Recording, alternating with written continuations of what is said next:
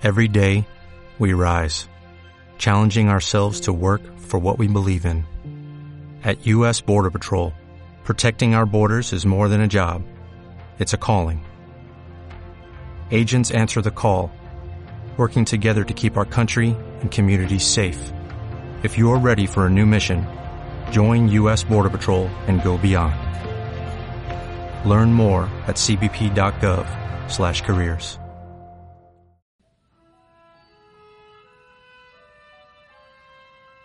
Tres personas iniciadas en unos misterios particulares se encuentran reunidas en una sala oscura, producto de la noche. Solo las luces de las velas los alumbran, pero la luz ya la portan y es lo que intentan reflejar en la redacción de un libro que trae la ancestral filosofía egipcia hasta el siglo XIX y hasta nuestros días.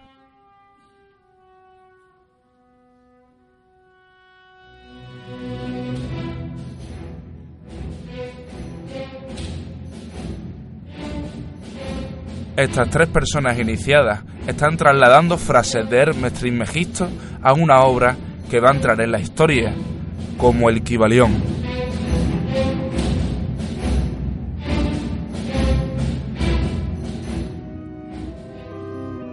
Bienvenidos amantes del saber. Esto es Radio Filos Sofía.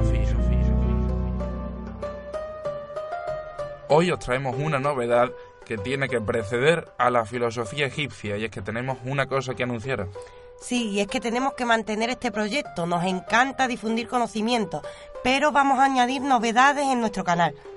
Exactamente, a partir de ahora lo que vamos a hacer es permitiros que seáis los mecenas de nuestros programas de radio y podáis contribuir a que sigamos dedicándonos en cuerpo y alma a daros todos estos podcasts que esperamos estéis disfrutando tanto como nosotros cuando lo hacemos. Igualmente, a cambio de vuestra colaboración, vamos a añadir nuevos audios en los que vamos a complementar toda esta información que os damos, es decir, añadiremos un nuevo número de audio, pero necesitamos vuestra ayuda.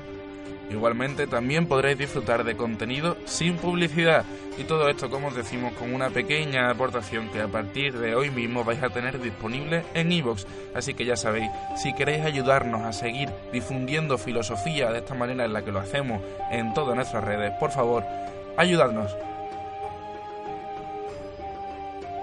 Y ahora ya sí, entramos de lleno en la filosofía egipcia y nos vamos a conocer cuál es la versión mitológica de todo lo que os vamos a hablar sobre este libro del Kibalión en particular y como os decíamos, de la filosofía egipcia en general. Empezamos con la mitología, por favor Raquel, ilústranos un poco al respecto. Para saber un poco más del Kibalión hay que remontarse a la figura mitológica de Hermes Trismegisto, que por cierto nos ha pedido uno de nuestros oyentes y por ello tratamos el asunto hoy. Eh, esta figura se remontaría a las creencias egipcias, en la cual los dioses son los que realmente empezaron gobernando las tierras de Egipto. Tras ellos llegarían los faraones, que serían los descendientes precisamente de estos dioses. Es decir, estamos en un ambiente mitológico, pero ya veremos cómo a poco a poco eh, la cosa va tocando nuestra cultura eh, a medida que avancemos en el tiempo. Es decir, en principio las enseñanzas que recibirán estos faraones y que recibirán, por, por supuesto, los sacerdotes egipcios, se deberán al contacto con la divinidad. Entre estas divinidades destaca el dios egipcio Tot, que es el protagonista en este sentido del, personaje que vamos a tratar hoy. Este dios es el dios de la sabiduría, el patrón de los magos y además el guardián escriba de los registros que contenían todo el conocimiento de los dioses. Estos registros serían los textos en los cuales aprenderían los sacerdotes de los templos egipcios que vemos en las películas. Son textos que, según la tradición, eran unos 42 escritos, 42 un número mágico para aquellos tiempos, con, cierta simbología, y que condensaban lo que es toda la sabiduría de origen divino para la cultura egipcia. Más tarde, pasado el tiempo, el contacto entre cultura, entre la cultura de Egipto y la cultura griega provocará una fusión bastante curiosa. Mientras que en Egipto, como hemos dicho, destacaba la figura de Tot como dios de la sabiduría, en Grecia tenía bastante afiliados, podríamos decir, la figura de Hermes. Hermes era el mensajero de los dioses y el que mantenía en contacto el mundo divino con el terrenal, es decir, era un ayudante para el ser humano, una figura muy parecida a la de Tot. Pues bien, el contacto entre culturas que se da gracias al comercio griego eh, provoca la fusión de ambas figuras, la fusión entre el dios Tot y el dios Hermes. Esto es lo que dará lugar a la figura mitológica de Hermes Trismegisto. Como consecuencia de este contacto y de esta nueva fusión, se da lugar a un sincretismo que como eh, da lugar a distintos cultos eh, con cierta ritualística para avanzar en el conocimiento a través de caminos muy distintos de los que estamos acostumbrados. Eh, basándose entonces en esta figura de Hermes Trismegisto que tiene, como hemos dicho, como origen la fusión entre dos culturas, llegamos entonces a un personaje que se nos vende, en cierta manera, como históricos. No sabemos en qué momento de la historia ocurre esto. Es decir, en principio hablábamos de un mito, pero vemos que eh, se remontaría a una tradición oral. Es decir, no sabemos hasta cuándo se remonta la figura de Hermes Trismegisto. Seguramente muchos apuntan a 5.000 años en la historia. Cuando aparecen los escritos de estos cultos como consecuencia de esta fusión de cultura, se nos habla de este tal Hermes Trismegisto como un personaje histórico, un iluminado que existió y que conoció eh, los secretos que aportaban estas divinidades o estos cultos antiguos. Es decir, un iluminado tal y como lo sería Jesús en otras culturas como la cultura cristiana. Tomándolo entonces como figura histórica, se crea una tradición que llega sorprendentemente a nuestros días. Es decir, hablamos de una tradición y una cultura con mucha fuerza para la psique humana. No es fácil que un culto tan antiguo eh, avance tanto en el tiempo. Eh, la figura de Hermes Trismegisto aparece, como hemos dicho, como una figura que podría tener una sustancia histórica y por ello se le adjudica la autoría de algunos escritos con bastante importancia para la historia, no solo de Egipto, sino después de la herencia que hemos recibido Occidente. Es decir, a Hermes Trismegisto le adjudicarán la autoría, por ejemplo, del libro de los muertos, que todos habremos escuchado seguramente en cualquier documental, sobre todo, sobre todo referenciado como el libro de Tot de los muertos. Sí, sí, exactamente. Eh, porque hemos dicho que la figura de Hermes Trismegisto tiene relación con la divinidad de Tot. Y de igual forma se le adjudicará la autoría del Kibalión, pero de una manera bastante distinta, ya que sabemos que el Kibalión aparece en el siglo XIX, ya llegaremos a ello, y aparece eh, como producto de los seguidores de esta tradición. Tengamos en cuenta, hemos dicho que aparece 5.000 años antes y hablamos de un libro del siglo XIX que viene a traernos toda la filosofía egipcia. Durante esa época, además, a partir del Renacimiento y más tarde en el siglo XIX, por si fuese poco, a esta figura de Hermes Trismegisto se la relaciona con la figura de Abraham. Se cree que tenía o relación o que Abraham fue eh, seguidor de su iluminación y entonces se cree que Abraham eh, dio lugar a un culto del sol que es accesible a todo el mundo, que es lo que conocemos en la Biblia, y en cambio esta figura de Hermes Trismegisto dio lugar a un culto y a un conocimiento mucho más secreto, un conocimiento que llamaremos hermético, da lugar a un tipo de filosofía conocida como filosofía hermética, que es el objeto del estudio del programa de hoy.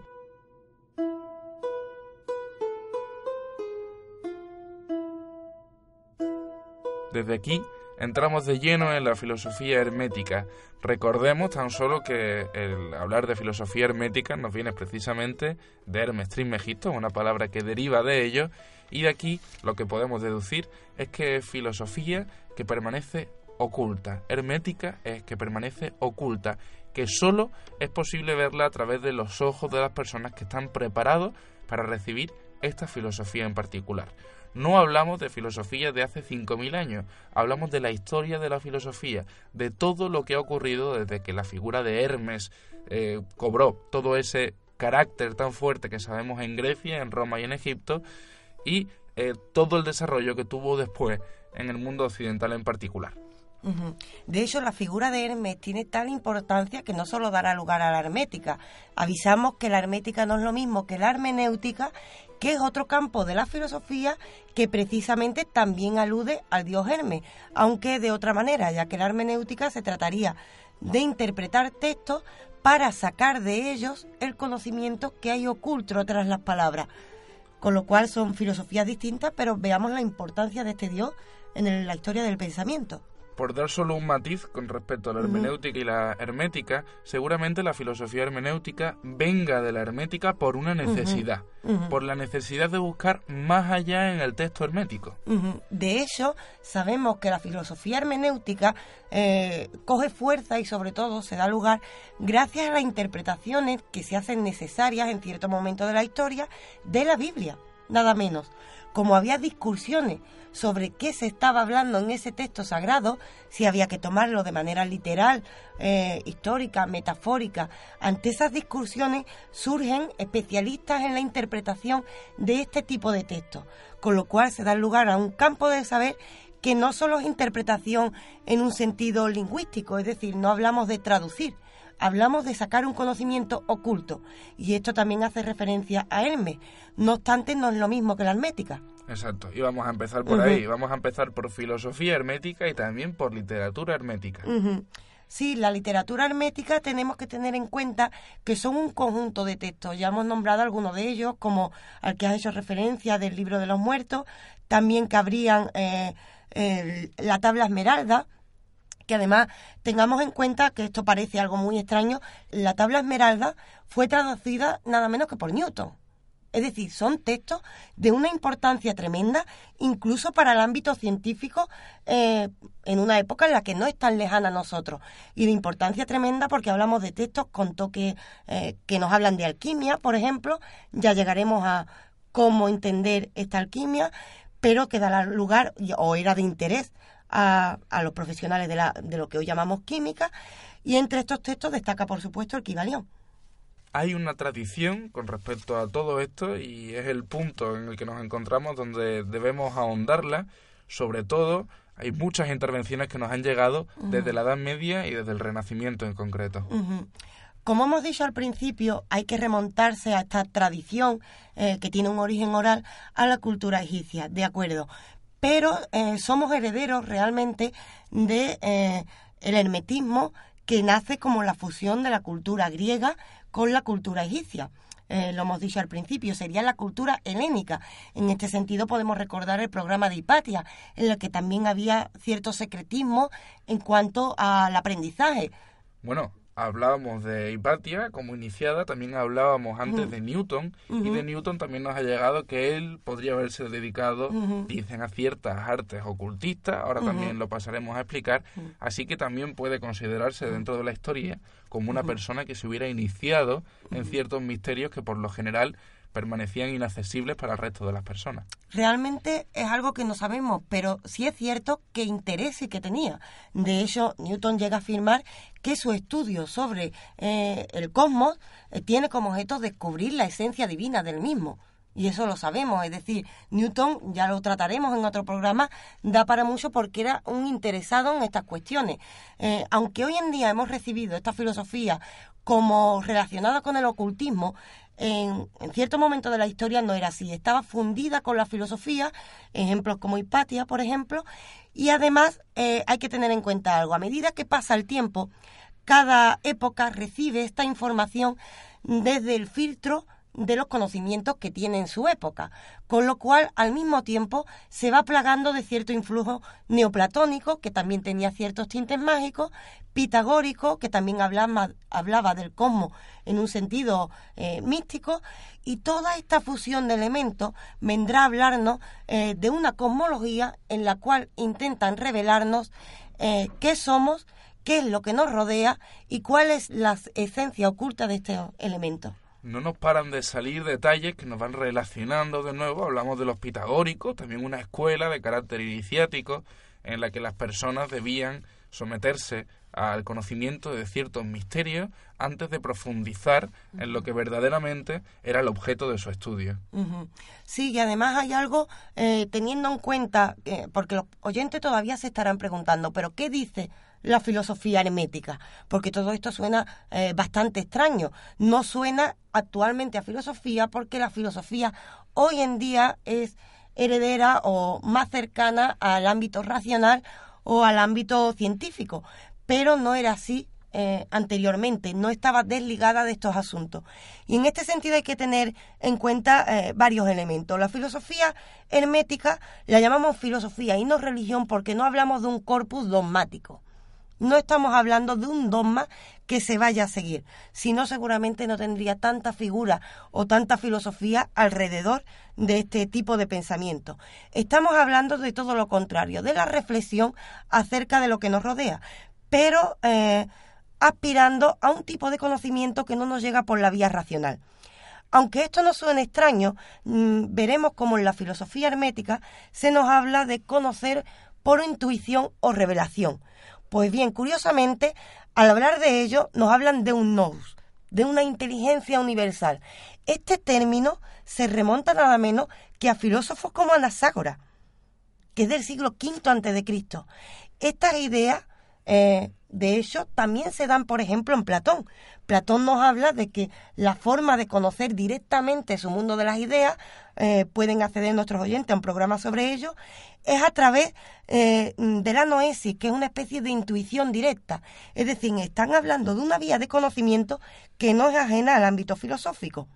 Así pues, creo que va siendo el momento en el que nos tenemos que adentrar de lleno en lo que la filosofía hermética es en cuanto al equivalión y tenemos que empezar también advirtiendo a todos nuestros oyentes de que efectivamente lo que vamos a hacer es alejarnos un poco del racionalismo, pero recordad que al final siempre en el término medio está la virtud. No nos olvidemos de que somos seres racionales, pero en el hermetismo hay algo oculto que nos debe ser revelado. Esperamos ayudaros en las medidas en las que nos sea posible.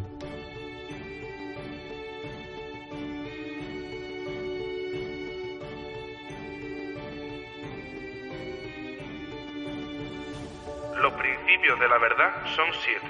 Aquel que conoce estos con comprensión posee la llave mágica ante cuyo toque todas las puertas del templo se abren de repente.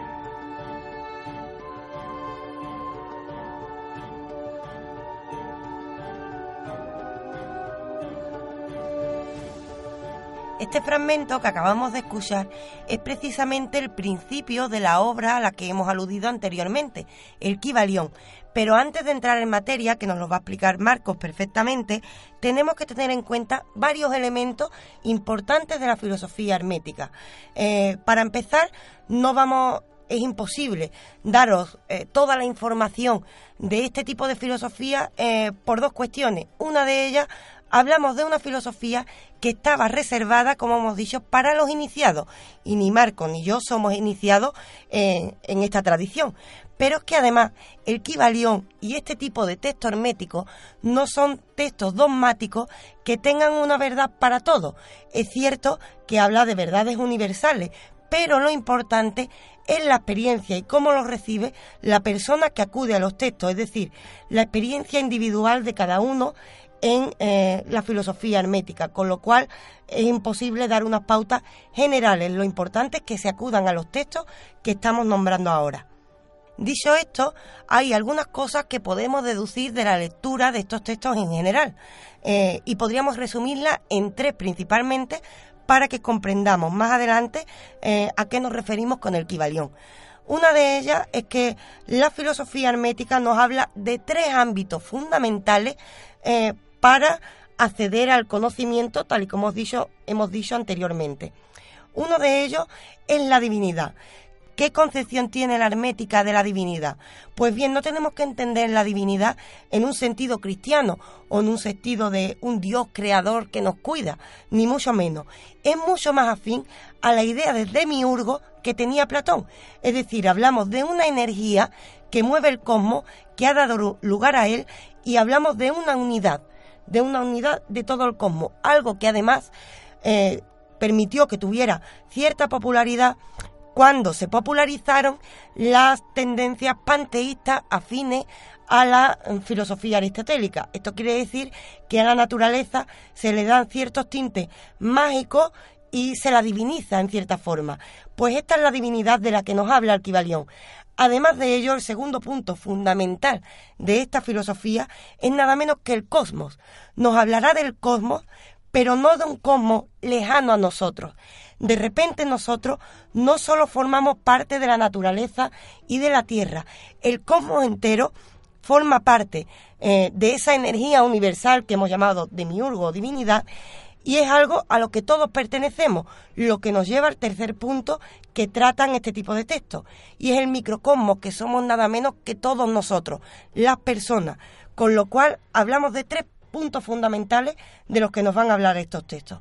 Uno, la divinidad, como hemos dicho, que es la energía creadora o la energía que mueve el mundo, el cosmos como la naturaleza a la que todos pertenecemos y nosotros ese microcosmos que puede acceder a los secretos de esta naturaleza.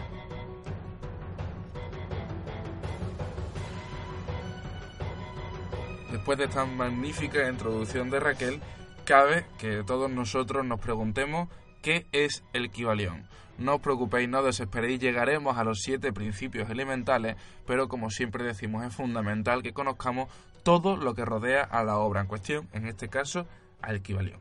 Pues bien, el Kibalión, como decíamos al principio, es un libro que se edita en el siglo XIX y eh, que corresponde, según se firma, a tres iniciados. Ya encontramos aquí mucha simbología en el número 3 y en el hecho de que estas personas que se hacen llamar a sí mismos iniciados, efectivamente lo estuvieran o no, porque ya damos por hecho que están iniciados en una clase de misterios que a nosotros nos son desconocidos. Y que se utilice el número 3 tampoco va a ser casualidad, seguramente, porque nos va a sonar directamente, nosotros que somos de tradición judeocristiana, habiendo nacido en España, nos va a sonar, como decía, directamente a la Santa Trinidad, por, por ejemplo, o a los tres reyes magos es un número que vamos a encontrar repetido en muchísimas ocasiones. También el clásico triángulo que hemos encontrado en las pirámides con su punto eh, con su vértice en el punto más alto y con los dos puntos que encontramos a los extremos en la base, también tenemos una trinidad. Así que es algo de suma importancia y algo además a lo que no era ajeno la filosofía. Recordemos los pitagóricos, que creían que los números eran los que regían el universo y precisamente el 3 y el triángulo tienen suma importancia en esa filosofía. Ahora bien, volviendo a qué es exactamente el Kibalión. El Kibalión se nos empieza presentando también en su introducción como un libro en el que hay una serie de frases cortas que han permanecido a través de la tradición oral en toda la historia y son frases que han permanecido ocultas sobre todo al yugo de las religiones, ya sean la cristiana, la islámica o cualquier otra religión que intentase mantener su dogma por encima del resto de creencias y permaneció oculta gracias a la alquimia, a la cosmología y a la psicología. Lo que se intenta es que no todo el mundo sea capaz de ver lo que el Kibalión tiene que ofrecer. Esto va a depender de cada uno de nosotros. Ahora, nos surgen otra serie de preguntas. ¿De qué manera actúa el Kibalión a través de la alquimia, la cosmología o la psicología? Empecemos por la alquimia. La alquimia ya se desarrollaba en Egipto y recordemos que es la madre, o una al menos de las más grandes influencias que ha tenido la química moderna. La alquimia eh, también tiene una serie de parámetros que nos hacen ver que hay algo más oculto detrás de ello. Por ejemplo, en la alquimia se nos habla de la piedra filosofal, se nos habla de la posibilidad de convertir el plomo en oro. Esto sabemos que es imposible, pero seguramente esto no se refiere a los materiales que conocemos nosotros a día de hoy sobre la Tierra, sino que se refiere a nosotros mismos. Nosotros somos plomo y tenemos la capacidad, a través de una serie de transformaciones propias que tenemos que vivir, de convertirnos en oro. Seguramente ese oro esté en lo más profundo de nosotros mismos. No obstante, hay que tener en cuenta también algo, y es que este tipo de textos, no solo los textos herméticos, normalmente hay dos tendencias para interpretarlo. Uno físico, ¿vale? Que es entender el plomo en oro de manera eh, literal, y otra que sería eh, la parte más mística o más filosófica, que es la a la que tú has aludido pero hay que tener en cuenta que tampoco hay que restar importancia a la parte que lo interpreta de forma física, ya que los alquimistas, aunque no consiguieron evidentemente transformar eh, el plomo en oro, sí que gracias a la serie de experimentos que llevaban a cabo dieron un lugar a la química y en cierto momento de la historia, sobre todo en el Renacimiento, hubo eh, tremendo contacto entre este esoterismo y lo que hoy llamamos ciencia y es lo que permitió precisamente su avance. Justamente hablando de esoterismo, hablábamos antes de que otro elemento es la cosmología. En el Kibalión a lo que se hace referencia es a la astrología, que nos suena a cartas de tarot y a cosas que nada tienen que ver en principio con la filosofía. Pero sabemos que en Egipto desarrollaron ya no la astrología, sino la astronomía, Tengamos en cuenta también que las pirámides de Keops están ubicadas en un punto concreto para que nos señalen a las estrellas. Es decir, en Egipto conocían la astronomía, sabían de los astros que estaban por encima de su cabeza y no es algo que les fuera ajeno. Ellos no solo sabían o se sabían conscientes, mejor dicho, de habitar en este mundo, en este planeta que es la Tierra, sino de que este planeta que es la Tierra también pertenece al cosmos. Por eso os hablamos de cosmología. Sí, y además hay algo fundamental a la hora de acudir a estos textos. Y es que, eh, aunque la astrología hoy nos parezca, bueno, algo eh, propio de supersticiones y a la que no damos importancia, tenía tal importancia en el inconsciente de aquella cultura que eh, hacía necesario el estudio de lo que hoy llamamos astronomía. Es decir, ellos desarrollaron una astronomía porque conocían perfectamente el cosmos, pero con intención de dar una interpretación astrológica. Con lo cual, eh, de nuevo, al igual que ocurre con la química y la alquimia, la astrología y la astronomía eh, estaban relacionadas en ese sentido. Y es que, eh, aunque la astronomía o la cosmología es un ámbito en la actualidad científico, la función última era una función mágica. Y ahí entramos, desde ahí justamente llegamos a la psicología. ¿Qué papel puede tener la psicología dentro del Kibalión? Pues lo que el mismo Kibalión nos dice es que la psicología tiene la función del adiestramiento particular. Recordemos que hablábamos de personas que son iniciadas y una vez las personas se inician en una sociedad de cualquier tipo que sea iniciático, lógicamente va a requerir de un trabajo particular y eso es lo que hace el Kibalión. Hablábamos de que tampoco es dogmático, sino que lo que nos dice es que tenemos que trabajarnos a nosotros mismos a través de este adiestramiento particular para acabar llegando a la esencia de la cosa misma, para acabar llegando a la misma esencia de este libro que es el Kibalión y de sus siete principios fundamentales.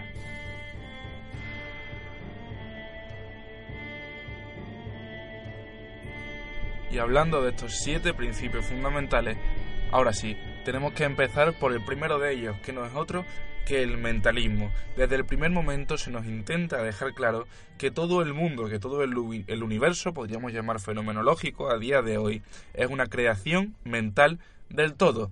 Dice literalmente el Kibalión, el que capta la verdad de la naturaleza mental del universo está bien avanzado en el, en el sendero hacia la maestría. Es decir, encontramos que nuestra energía, nuestro poder, nuestra materia está subordinado a la maestría y esta palabra me encanta utilizada en estos términos, subordinada, como decía, a la maestría de la mente. Y aunque esto nos suene bastante extraño, recordemos, por ejemplo, el programa de Kant, en el que dijimos que para Kant eh, el mundo es una interpretación que hacemos eh, de lo que hay debajo de él. Es decir, nuestro conocimiento depende de una actividad mental y por debajo hay un noúmeno, eh, que es algo a lo que no podemos llegar a alcanzar y qué es lo que provoca esa realidad misma. En el fondo esto es muy parecido, si nos fijamos, nos está diciendo que la realidad eh, que nos rodea es producto de nuestra interpretación mental. Aunque suene bastante místico en estos términos, como sabemos no es ajeno a la filosofía. Tengamos en cuenta que la realidad abarca a el todo. El equivalión se nos refiere a el todo, es decir, todo, absolutamente lo que está por encima de nuestras cabezas se proyecta a través de nuestra mente. Y ahora también recordemos que es fundamental que tengamos todos estos principios en línea porque el uno tiene mucho que ver con el otro. Y precisamente vamos a la ley de correspondencia. Esto nos habla de la correspondencia entre leyes y fenómenos de los diversos planos de la existencia que tenemos durante nuestras vidas.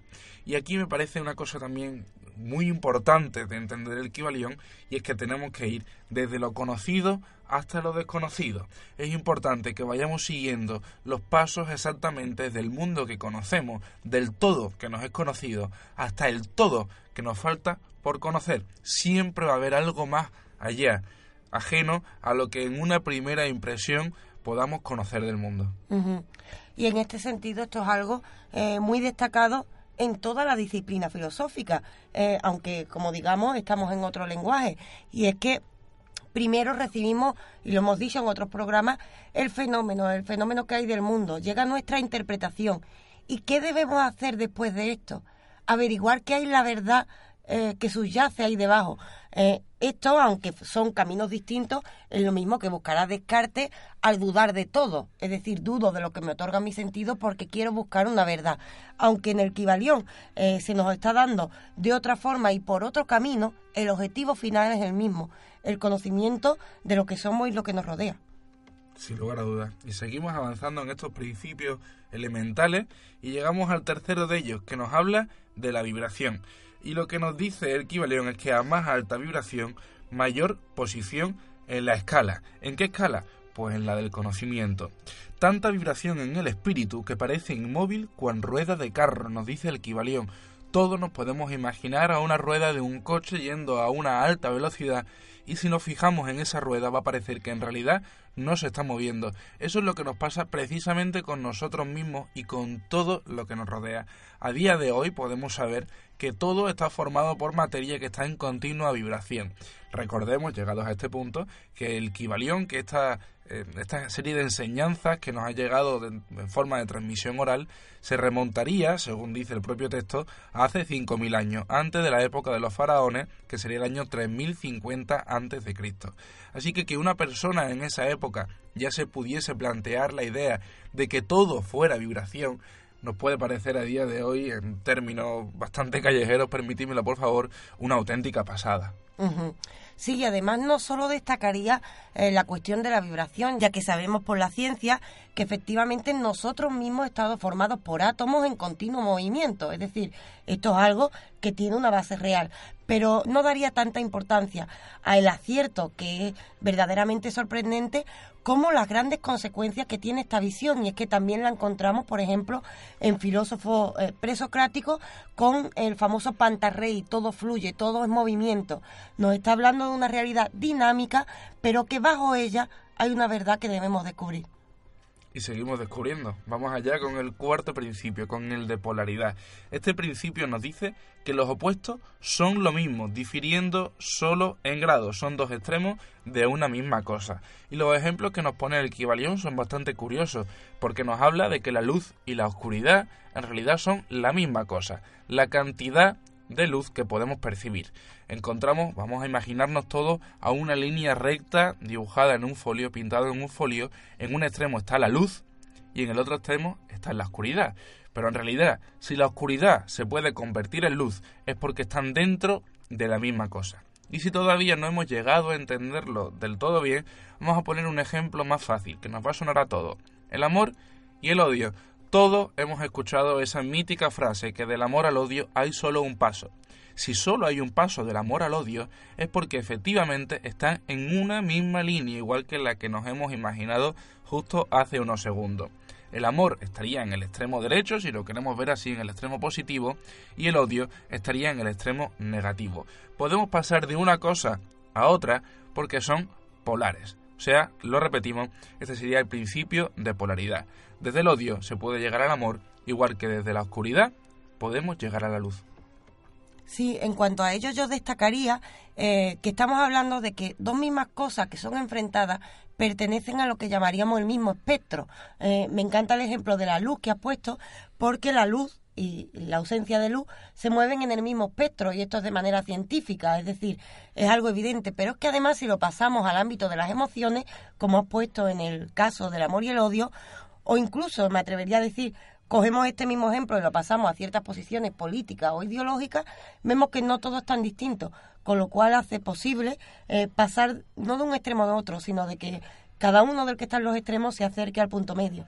Aquí lo que dice el Kibalión es que el hermetista, el que ya está iniciado y va adquiriendo cierta maestría en la materia de estos principios elementales del universo, tiene que saber posicionarse en el polo que más le convenga. Es decir, no podemos dejarnos llevar exclusivamente por el devenir diario de nuestras acciones para encontrarnos amando o encontrarnos odiando, sino que el hermetista de verdad debe saber situarse en el lugar en el que le corresponde en cada situación.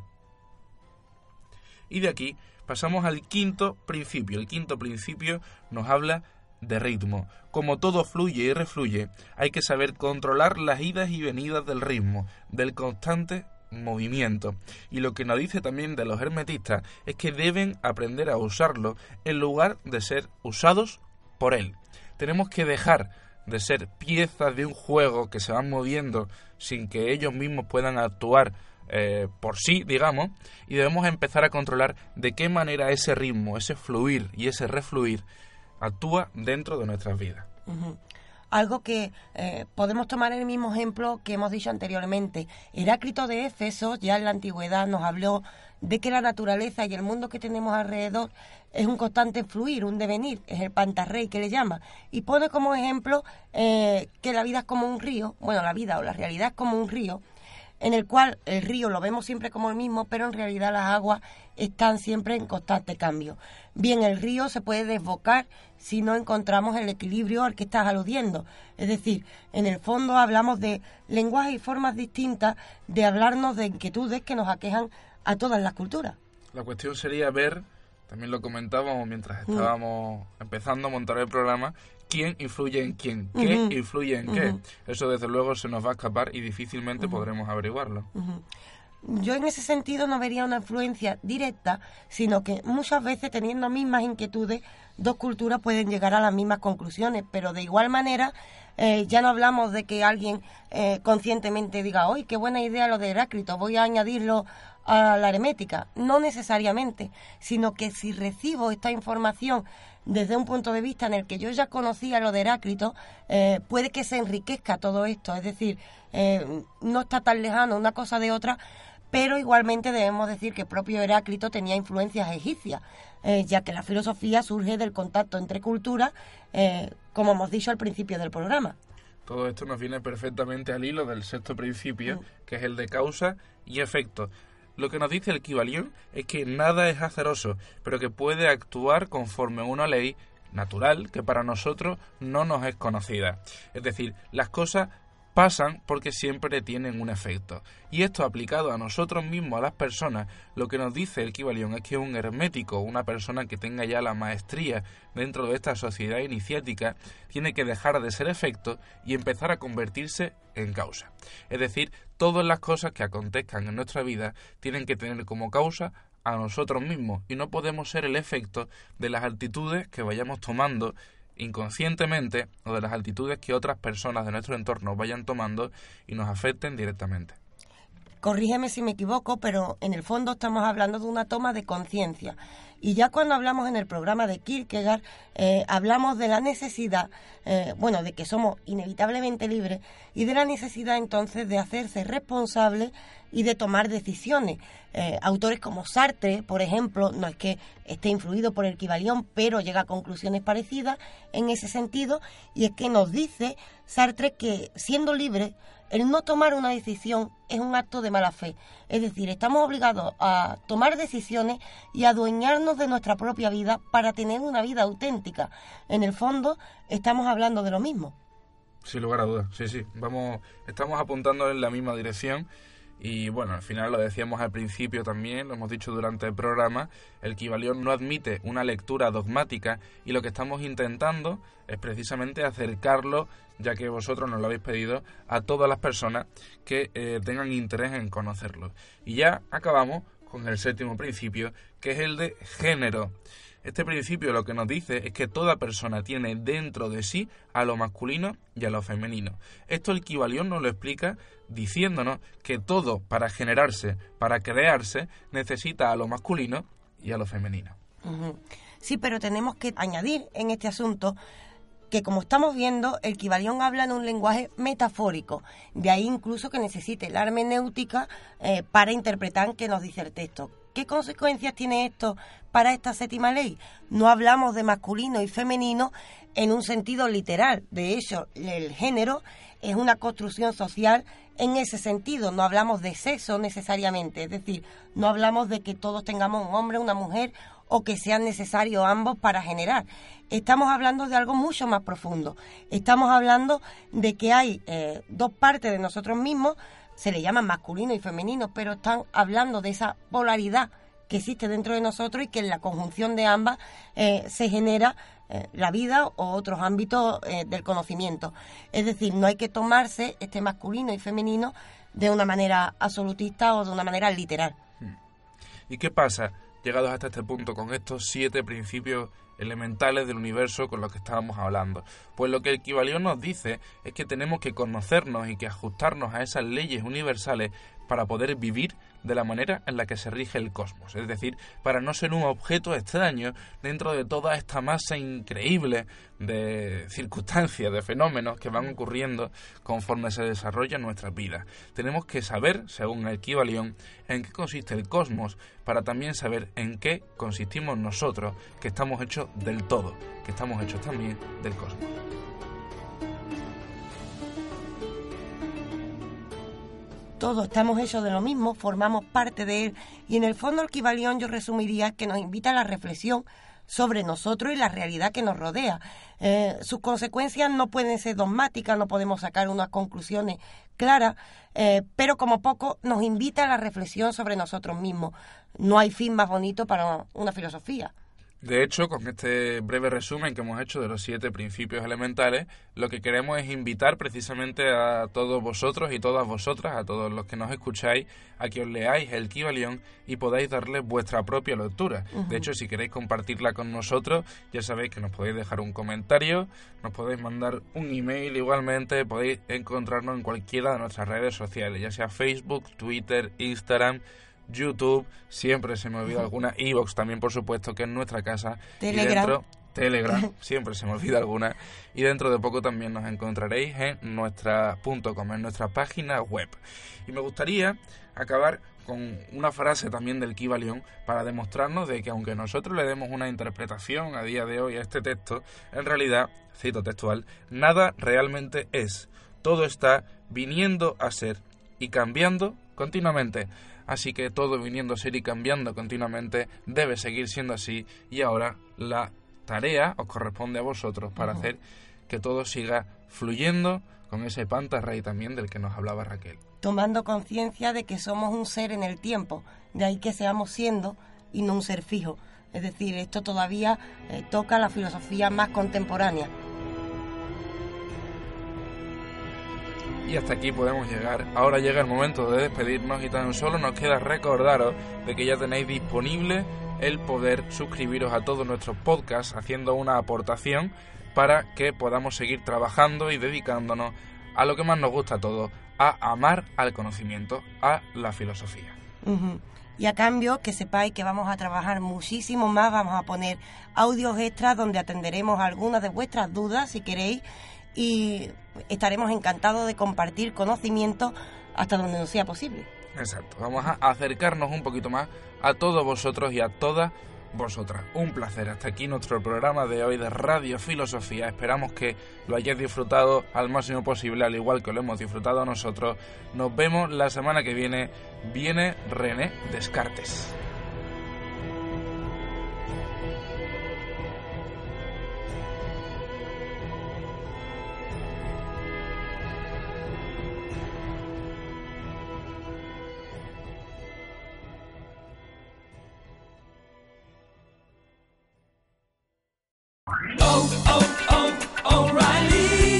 ¿Necesitas ayuda? En O'Reilly Auto Parts te ayudamos. ¿Necesitas algún consejo? Te aconsejamos. Nuestros profesionales en autopartes están siempre disponibles para ayudarte a encontrar lo que necesites. Excelente servicio al cliente es solo una de las ventajas que ofrece O'Reilly Auto Parts. Los profesionales en autopartes. Oh, oh, oh, O'Reilly